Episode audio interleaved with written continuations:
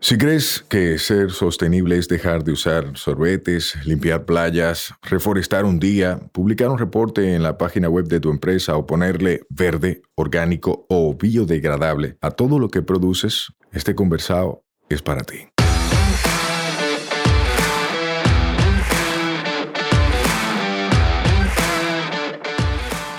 En cada conversado sostenible te ayudaremos a romper paradigmas y te compartiremos alternativas y herramientas para que acciones ya, sin excusas.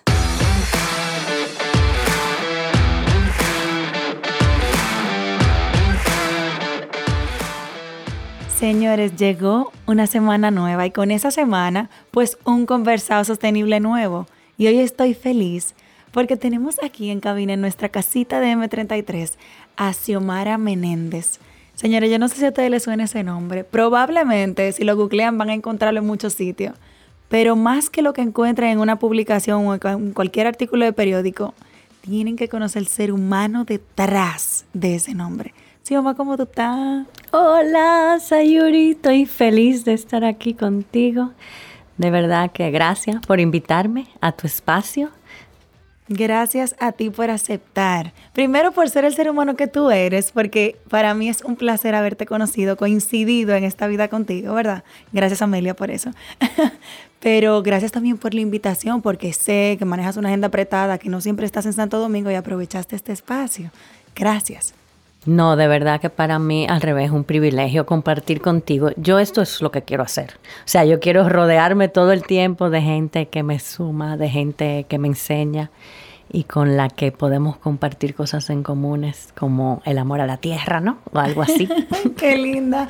Señores, vamos a empezar conociendo el ser humano detrás de. Sioma, ¿cómo eres tú como ser humano? O sea, ¿cómo te describirías tú? Yo creo que yo, es, una, una pregunta difícil. Soy sensible. Soy una persona que siente mucho. O sea, y yo no sé si eso es bueno o es malo, pero yo tengo esa capacidad de sentir mucho el dolor o la alegría del otro. Entonces, la verdad que no me cambio por nadie porque aunque siento a veces mucho dolor, pero igual los momentos de alegría me hacen muy feliz. Y yo soy esa persona como que no tiene filtro, que no tiene filtro ninguno, que dice lo que, lo que piensa y lo que siente con mucho respeto. Yo entiendo que todo el mundo es distinto y que todos estamos aquí para aprender algo y que todos estamos en nuestro camino individual, aunque eh, la parte de la enseñanza de esta tierra es hacerlo en comunidad. Entonces ahí que está el gran aprendizaje. Y por eso le tengo mucho respeto al pensar diferente de la gente. Y, y no hay nada que me sorprenda. Y no, pienso que soy una persona que no juzga. Yo creo que por ahí voy ya más o menos se me fue la mano. Me encanta, me encanta cómo tú te describes porque yo que te he conocido en lo personal puedo validar que es tal cual. Me encanta como tú dijiste, sincera y respetuosa. Que muchas veces esas dos cosas para muchas personas no va junto, porque yo soy sincera aunque a ti te duela. Yo soy sincera aunque te haga daño. Yo peco de eso. Porque yo puedo ser muy franca y yo, bueno, si el otro es sensible, se embromó.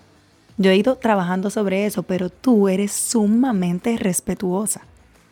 Sin dejar de decir las cosas como son. ¿Cómo eso se hace? Yo creo que he aprendido, a veces me muerdo mucho la lengua, porque he aprendido a escuchar más que hablar. Eh, cuando uno habla, siempre lo hace por uno.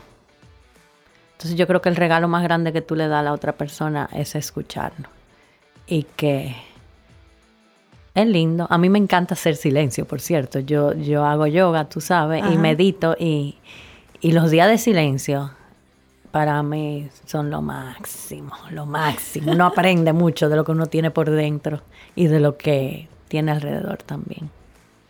Yo le dije a ustedes que es un episodio que va a ser muy especial, porque es que con Xiomara todo es así. O sea, es como una escuelita andante que ella enseña cuando está hablando, pero ella enseña también solo estando ahí. Y enseña no estando. O sea, de verdad, yo no sé si tú eres consciente de eso, pero yo he aprendido muchísimas vainas de ti cuando tú abres la boca o cuando tú estás callada. De verdad. Hicimos, déjame contarle esta anécdota a esta gente. Hicimos un recorrido por Río Dulce en La Romana, que ahorita te van a saber por qué Xioma eh, de repente nos conocimos allá y por qué hicimos cosas allá. Eh, y en ese recorrido yo me acuerdo que había una persona que insistentemente quería tener un momento de protagonismo para algo que de repente los demás entendían que no era el momento. Y Xiomara estaba muy tranquila y seguía con el levantamiento y seguía con el objetivo de la visita. Y esa persona sigue insistentemente hasta que en un momento, mira, yo te entiendo, te escucho, pero ¿qué es lo que ustedes han hecho? Cuando tú tengas ese resultado, hablamos. y fue tan, tan, o sea, fue de tanto aprendizaje para mí, porque yo hubiese explotado probablemente desde el primer intento. O sea, yo hubiese dicho, mi hermana, mire, tranquilícese. Y tú tan respetuosa, le diste un momento, le escuchaste muy atentamente. Y luego le dijiste, mira, necesito A, B y C y luego hablamos. Y ya. O sea, de repente eso que tú comentas de silencio, de escuchar y de no dejar de decir lo que tú quieres decir, puede convivir. Que muchas veces uno cree que eso no puede convivir. Sí, se puede, se puede. Eh, requiere de mucha paciencia y de, yo creo que de humildad un poco también, en el sentido de que, como te digo, o sea, todo el mundo está enfocado en lo suyo y uno lo que no puede es perder su norte, como dicen, perder la meta, el objetivo. Y yo, en ese, en ese caso, yo soy un poco diplomática, en el sentido de que entiendo que nosotros para lograr tener impacto en, en lo que hacemos, tenemos que aunar esfuerzo. Y hay veces que hay que lidiar con, con personas que a lo mejor no están totalmente alineados con tu pensar pero en ese sentido siempre hay alguien que, puede aportar, siempre hay algo que pueda aportar, lo que hay que hacer muy claro. Yo, eh, que no sé si lo dije ahorita, soy una persona extremadamente transparente y, y no me gusta dejar a que nadie asuma nada.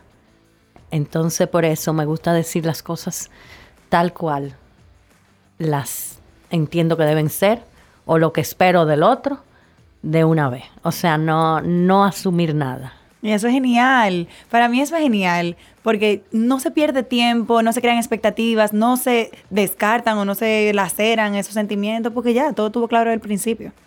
Exactamente. Coincido muchísimo contigo. Exactamente. Entonces uno no pierde tiempo, eso es clave. Yo no sé, a mí últimamente la gente no le gusta que yo diga esto, pero realmente yo estoy vieja. O sea, yo me miro al espejo o sea, y yo, y no es la persona que yo siento que yo soy.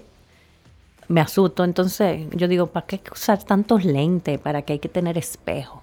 Realmente me doy cuenta que el tiempo se, acaba. Y yo creo que eso también igual lo, lo sentimos en, en, estos años, o en este año, ya, ya va más de un año, ¿no? De pandemia y demás, y como hemos cambiado eh, nuestras prioridades y yo no quiero perder tiempo. Entonces, para tú no perder tiempo hay que, hay que ser claro, hay que decir la cosa que uno quiere y cómo uno la quiere. En todo, señores, no nada más en lo profesional, en todo. Exactamente. En vivir. En vivir.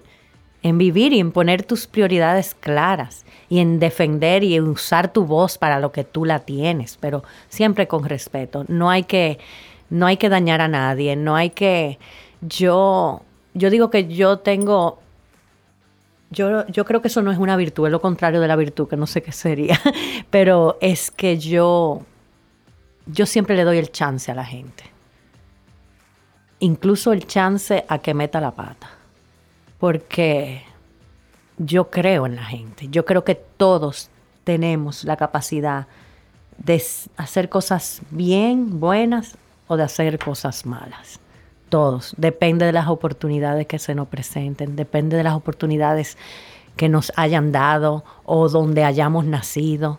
Entonces, yo siempre pienso, yo pude haber sido esa persona, aunque esa persona haya matado a alguien, o sea, así de drástica.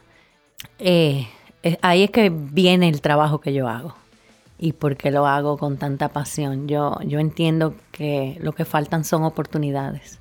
O sea, cuando tú hablas de, personas en situaciones de vulnerabilidad o de pobreza, realmente tú estás hablando de falta de oportunidades y más nada. Porque eh, la dignidad todo el mundo la tiene, no se la quitemos ¿eh? con una limosna. Eh, y, yo creo que por eso es que hemos cambiado, sobre todo en el PBO, la forma en que queremos hacer las cosas, que no sea una ONG que... Que solo da. Que solo da, exacto. Clientelista. Exactamente. Sioma, ¿qué es el PBO? ¿Qué es lo que tú haces? Háblanos un chin de eso. Sí, el PBO es, es, una organización sin fines de lucro, que también hay que redefinir eso, ¿verdad? Sí. Eh, que fundó mi madre hace 45 años. En, su origen era una guardería, una guardería para niños, para que sus madres pudieran trabajar y ellos estuvieran bien cuidados. Eh, de ahí hemos crecido y hoy en día lo que era esa guardería de alrededor de 30 niños, llegan al hogar del niño, que es nuestro programa bebé, más de 1.700 niños. Pero alrededor del hogar hemos desarrollado otros programas eh, que nos permiten ser sostenibles y que nos permiten apoyar todas esas necesidades que ese ser humano necesita para crecer eh, sano y para crecer con esas oportunidades que se necesita para desarrollar, para desarrollarse como ser humano en valores y para desarrollarse socioeconómicamente en esas comunidades de donde proveen. Entonces es como sembrar esa semilla para que ella pueda crecer, desarrollarse como, como les toca por derecho, porque a todo ser humano le toca por derecho crecer en un lugar seguro. Entonces, en el PBO creemos en eso e invertimos eh, nuestros recursos en, eso, en, en, las comunidades que lo necesitan, no esperando que el sector público lo haga o que las empresas privadas lo hagan, aunque sí invitamos y aunamos esfuerzo con ambos, con ambos sectores. Entonces estamos hablando más de lo que es una empresa social, yo diría, una empresa como lo hemos querido definir nosotros, una empresa social que puede generar un ingreso y lo hace a través de, sus proyectos de sostenibilidad eh, para reinvertirlos en estos programas que no, que no generan ningún ingreso, obviamente como es el hogar mismo, y invitamos a que se unan, o sea, porque cuando tú haces un aporte al hogar o al PBO, eh, te estamos invitando como un inversionista, donde ese aporte te va a generar un, ingreso de otra forma o te va a, se te va a devolver en tu comunidad. El Patronato Benéfico Oriental. Yo no sé si ustedes han escuchado sobre el PBO antes, señores, pero el PBO en la romana es como si fuera un gobierno local o sea, para que tú entiendas más o menos la dimensión. Si es una multinacional, bueno, una multinacional, si tú piensas del sector privado. Si es del Estado, pues un gobierno ha instalado. Porque es que la gente de la Romana y de otras provincias vecinas piensan en el PBO como, como su oasis, como donde yo llego y yo soy visto, soy valorado como ser humano y donde mis necesidades son satisfechas no con una dádiva de un día, sino con un largo, un largo plazo. O sea, tú mencionaste 1.700 niños que ustedes no es que le están dando la comida y una ración, que ustedes están convirtiéndolo en un ente social que va a ser capaz de incluirse y ser productivo. Así es, tú tienes que, tienes que volver, Sayuri, por allá, porque ahora hemos, como todo el mundo, nos hemos reinventado con con todo este tema de la pandemia y, se han creado espacios para esos niños increíbles. Eh, tenemos espacio maker, o sea, un laboratorio de innovación y nos hemos desarrollado en muchísimas áreas para que ellos de verdad, como siempre digo, puedan competir en un mercado laboral cuando se gradúen. Nosotros de ahí eh, damos becas a más del 20% de, de los muchachos que se gradúan de allá, que se gradúan con niveles técnicos. Y, es eso, tratar de que de influir en una comunidad para que tenga un desarrollo. Y ahorita te contaba del programa de las Madres Maravillas. Ajá. Que me Ay, encanta. qué vaina tan bella. Yo estoy enamorada. Yo estoy enamorada. Sí, porque es esa parte de, de crear comunidad y de que, de que se sientan que, que no están solas, sobre todo. Y estas son unas mujeres que por la pandemia se quedaron desempleadas, son madres de niños nuestros, que son madres solteras y que empezamos a unirlas, vamos a decir, eh, haciendo talleres, pero sobre todo era para darle una atención y decir, tú eres importante, tú puedes hacer algo, tú puedes seguir eh, trayendo el pan a tus hijos de una manera que sea, que sea válida, ¿no? Y, y ha sido un proyecto muy bonito. Nosotros los niños, aunque estuvieron en su casa, nosotros nunca abandonamos, o sea, de alguna forma u otra, con el equipo de psicólogas y trabajadoras sociales, estuvimos siempre muy pendientes y teníamos incluso los que no podían conectarse virtualmente. eh, teníamos un bultico andariego, le decían que era como una mochila que iba y venía, y siempre manteniéndonos ahí presentes con ellos. Para que ustedes tengan una idea, el hogar del niño, que es una, una de las cosas que compone el PBO, no es solo eso, es una de las cosas, es una escuela, no una escuela. O sea, imagínenselo como un centro educativo, es un centro educativo, pero grande, señores. O sea, yo te estoy hablando que en la capital probablemente no hay un colegio que maneje esa cantidad.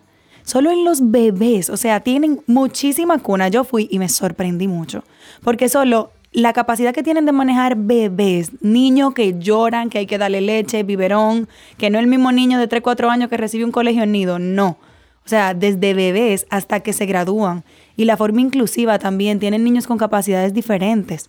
Es así. Así es, o sea, en la sala de infancia hay alrededor de 200 bebés de 0 a 2 años. Ay, Dios mío. Eh, y eso es lo interesante, que nosotros decimos, somos un laboratorio. O sea, ¿en qué lugar tú agarras un bebé, un ser humano, desde cero hasta que se gradúa y después a lo mejor con su beca también a la universidad? O sea, hay, tú puedes medir todo lo que se puede lograr, pero igual es una gran responsabilidad para nosotros, porque ese niño está ahí desde las 6, 7 de la mañana y se va a las 6, 7 de la tarde, como tú dices, es más que una escuela, es un, centro integral a donde eh, reciben sus tres comidas, donde tenemos dos pediatras, donde tenemos un consultorio dental, donde hay un grupo de psicólogas y trabajadoras social grande y se le da un apoyo en diferentes áreas y se le permite eh, crecer seguro, en un lugar seguro. Entonces, eso es el hogar y, y la verdad que ahí siempre decimos, al hogar venimos todos a ser felices, sobre todo. La verdad, porque yo fui, yo fui muy feliz. y eso, que no lo vi operando a su máxima capac- capacidad. O sea, porque es que tú, es algo increíble de, o sea, asimilar que eso estaba en la romana, que uno puede entender, bueno, por lo menos si está en la capital, nada que ver. O sea, está en la romana y le da 3.000 patas a cualquier centro de la capital, es lo primero. Y ver el power que ustedes tienen y lo empoderado de los niños. O sea, yo presencié una de las graduaciones, eh, creo que el año pasado el anterior, y ver cómo esos graduandos hablaban y cómo los ganadores de las becas en universidades privadas muy buenas se emocionaban yo casi lloré ahí. O sea, yo dije, Dios mío, o sea, qué bello. Tú eres un ángel para muchas personas porque mucha gente ve la labor que haces tú, que lideras tú con todo un equipo maravilloso. Y eso no todo el mundo hace eso. ¿Por qué tú haces eso? ¿Qué te apasiona? ¿Qué te mueve? Bueno, sobre todo ahí está la palabra clave, un equipo increíble. El, como le digo yo, awesome PBO, equipo. sí, eh, sin el equipo no se logra nada. O sea, esto es la labor de muchas personas que están comprometidas y que trabajamos todos los días en algo que, que lo hacemos con mucha pasión, que creemos mucho en lo que estamos haciendo, porque lo sentimos y lo vemos. O sea, todos los días, como tú dices, como viste esa graduación, así veo yo historias todos los días. Entonces, ¿quién es la afortunada ahí? Yo. Yo fui la que me gané la lotería. Yo no soy el ángel. Yo, Wow. A mí me dieron un regalo. O sea, es un gran privilegio yo poder hacer esto. Y y soy muy feliz por eso. O sea, me llena mucho mi vida poderme levantar todos los días con un propósito que puedo palpar, que puedo sentir, que puedo ver, que se logran cosas cuando uno lo hace con el corazón completo, no a medias, completico, y lo entrega todo y tú ves los resultados y eso vale la pena 100%. Sí, Oma, tú mencionaste ahorita algo clave que es empresa social. Ustedes son una ONG según lo que la ley dominicana te permite, pues verdad, te limita mucho en cómo tú te constituyes. Y según esta ley limitada y obsoleta, ¿verdad? Que hay que ya abrir un poco. Ustedes son una empresa social. Según esta ley, ustedes son una ONG. Pero el concepto de empresa social existe. Y en otros países una empresa social es aquella que busca hacerse rica, beneficiando a la gente y reduciendo al mínimo el impacto ambiental. Y ojalá todas las empresas quisieran ser empresas sociales. Ojalá todas las empresas quisieran hacerse autosostenibles. Ustedes son una ONG, pero ustedes apoyan una red grande de ONGs. O sea, ustedes no son la típica ONG que está esperando una partida del presupuesto del Estado para hacer algo. Nada. para nada. Eso cuando llega, eh, cuando llega algo, eh, hacemos fiesta. Y es un regalo. Eh, pero no, no dependemos. Lo, lo, importante es eso. Y yo me di cuenta, me he dado cuenta, en el, porque me muevo en ese círculo, en que no hay muchos así como nosotros. no depender te da continuidad. Entonces, yo he dedicado mi vida a esto y así como yo, muchos de mi equipo lo han hecho. No es para que dependa de una, de un, como, como dicen, del Estado, no. O sea, depende de nosotros, depende de nosotros. Podemos idear y ser sostenible, podemos generar ingresos y reinvertirlo en esos programas. Uno de los programas más exitosos nuestros, que también sirve una, un, vamos a decir, eh, una misión social, es Diagnóstica Social, que tú lo conoces. Diagnóstica es un centro de tecnología, o sea, de equipos médicos con tecnología muy avanzada. Tenemos el segundo equipo de medicina nuclear del país. Tenemos dos tomógrafos. En diagnóstica se trabaja 24 horas al día, todos los días, no en horario de emergencia. O sea, tú puedes llamar para hacer una cita de una mamografía y te pueden decir así, venga mañana a las 11 de la noche, usted puede. Entonces, eh, ha sido un, un, programa muy exitoso en donde hoy en día Diagnóstica nos provee del 50% de nuestros gastos en general en el PBO. O sea, el ingreso que perciben por ahí capitaliza lo demás. Exactamente. Señor, entiendan eso. Ustedes se preguntarán, y voy a hacer un paréntesis aquí, ¿por qué Sioma está en el conversado sostenible si esto parece solo social? Porque siempre que hablamos de sostenibilidad hablamos de triple impacto. Hablamos de económico, social y ambiental. Y te invité porque de la, del tercer sector, de las ONGs, yo estoy muy segura de que tú eres la única persona con la que yo he interactuado, y yo he interactuado con muchas personas de ese sector, que entiende lo que es el triple impacto y lo ejecuta. Mucha gente dice entenderlo, pero no lo implementa. O sea, oye, como tú estás diciendo que una de las líneas que ustedes manejan, que diagnóstica, genera los ingresos que ustedes necesitan en las demás y que no dependen del presupuesto del Estado para ONGs para trabajar. Eso es sostenibilidad. Es así, ahora mismo dentro de todas la, vamos a decir, el perfil de todos los programas que estamos abriendo, tiene que tener ese, esa definición. Gracias a ti también, igual, a tu diagnóstico. Eh, tiene que tener el ingrediente de sostenibilidad. Y cuando hablamos de sostenibilidad, Sayuri, no hablamos como tú dices, de la parte económica nada más, la cual es muy importante, obviamente. Pero también, ¿qué quiere decir sostenibilidad? Que yo me muero mañana y esto va a continuar. ¿Quién está empoderado ahí? Que cuando abrimos un, un capítulo en un barrio, en Villahermosa, en donde sea, que la comunidad se integre a, a, ese proyecto. Eso es sostenibilidad, que no dependa de nosotros nada más, sino que pueda pueda generar desde, desde adentro eh, esa evolución. Esa es. Me encanta. Sioma, si yo te pregunto, para alguien que está escuchando, imagínate que hay gente que, tiene esa vena así como de, de, proyectos sociales. La mayoría de la gente que, que, quiere tener una fundación es porque tiene más desarrollada la venita social, que quiere ayudar a la gente. Si hay personas así escuchándonos, ¿qué consejos tú le darías así como tips, como cosas a tener pendientes?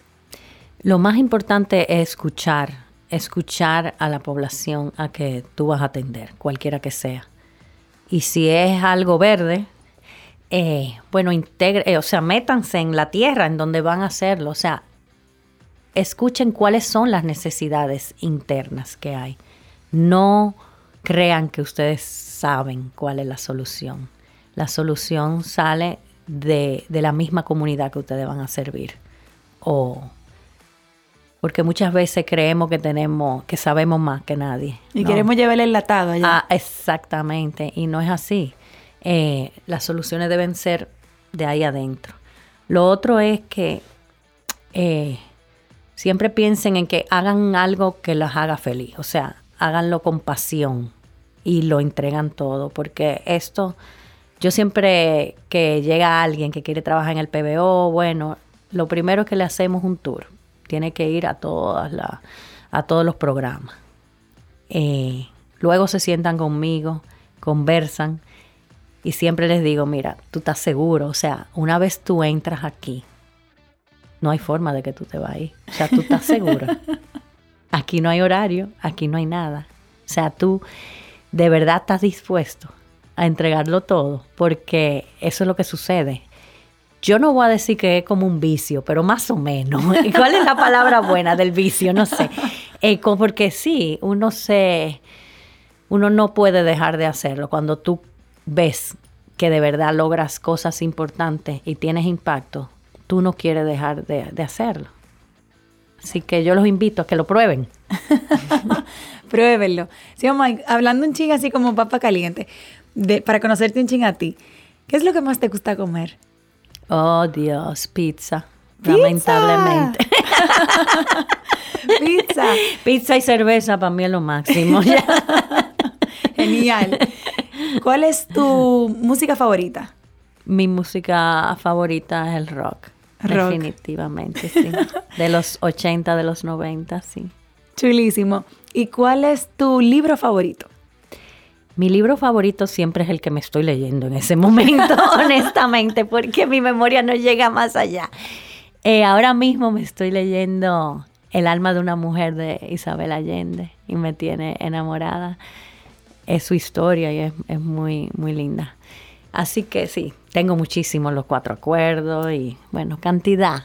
Y normalmente leo más de un libro a la vez y los tengo alrededor de mí. Sioma, ¿Tu mejor hábito cuál es? Mi mejor hábito cuando lo hago todos los días es meditar. Meditar. Meditar. Xiomara, eh, señores, Xiomara vive en movimiento también. O sea, ella habló ahorita de que, que, estaba vieja y yo dije, vieja estoy yo, que tengo menos años y no hago todo lo que tú haces. yo estoy vieja. Porque tú ves en bicicleta, dándole para allá. Sí, me mantengo muy activa. La verdad que soy como una gitana, yo digo, yo soy una gitana. Mm, me encanta no quedarme quieta. A veces pienso que necesito quedarme quieta y que mi cuerpo me lo pide, pero no. Me gusta mucho el mar, me encanta el mar y estar en contacto con él. Me da vida. Me gusta el monte, me encanta el monte. Colgarme de una hamaca y dormir ahí. Eh, sí, eso. Sí, Oma, tú eres madre también. ¿Qué es ser madre en este mundo conociendo lo que tú conoces? O sea, es un reto. Wow, ser madre eh, es lo más bello. Eh, por eso para mí es un privilegio ser mujer, porque me dio la oportunidad de ser madre. Mis cuatro hijos son mi tesoro y es un privilegio también, porque tú aprendes más de ellos, de lo que tú entiendes que le enseñas. Y ahí es que está el detalle. Yo aprendo todos los días de mis hijos. Xiomara, pero es que yo he visto la interacción de, con tus hijos y yo he visto a tus hijos en sus redes, porque yo sigo a las tres grandes, yo las sigo, ¿verdad? Y yo digo, pero es que tienen una autonomía, una personalidad, una independencia, una nobleza, una humildad. Que tú dices, ¿quién fue que escribió esta mujer? Con el varón más chiquito no he interactuado, ¿verdad? Pero, ¿cómo es que tú crías? Da tips ahí para los padres, para cuando yo tenga, si me decido. ¿Qué, hay que tener pendiente para criar en libertad? yo creo que lo más importante es dejarlo ser. escucharlos y dejarlos ser. Porque cada personita, yo digo que los hijos no son de uno, o sea, vienen a través de uno, pero no son de uno. Entonces, tú lo dejas ser, claro, como una plantica, tú le echas agua, tú le das cariñito, tú le hablas, tú lo añoñas, pero tú dejas que crezca, que busque su luz y que se desarrollen. Y la verdad que mis hijas son lo máximo, ¿es verdad? Se supone que uno no diga eso. Claro que sí. Pero sí, o sea, y, todas son diferentes, totalmente distintas. Y lo más bello, Sayuri, es verlas a ellas tres como esa complicidad y cómo ellas se tienen una a las otras, aún siendo tan distintas. O sea, es lo más hermoso del mundo, lo más bello. Ay, ay, ay. Yo estoy aquí derretida. Yo, yo estoy viendo la orilla. Dije, yo no quiero terminar. Yo quiero seguir preguntando vaina aquí para seguir aprendiendo. Porque este podcast yo creo que más para mí que para la audiencia. Porque es que de verdad. Qué lindo. vámonos, vámonos. Vámonos de road trip. ¡Ay, vámonos! De verdad, Xioma, mira, gracias. Gracias por abrirte como ser humano y por permitirme entrar. Porque ha sido una decisión tuya.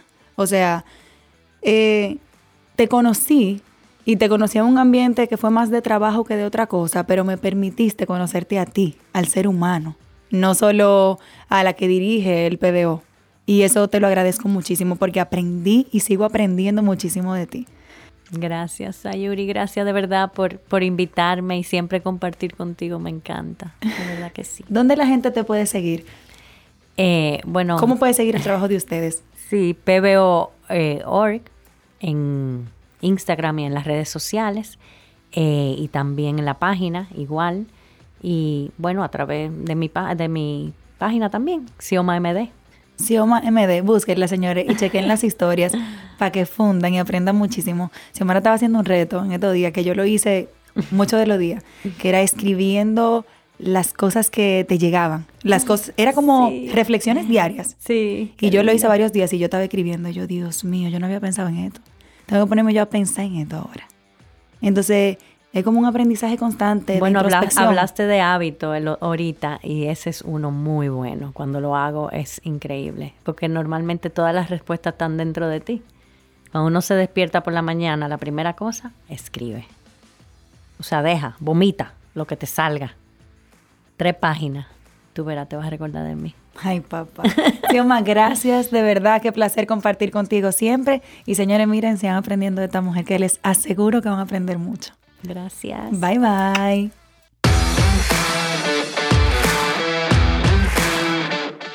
Este podcast se graba en nuestra casa, M33. Nos escuchamos la próxima semana. Recuerda que esta vaina es todos los martes. Mientras tanto, nos vemos en las redes. Un fuerte abrazo.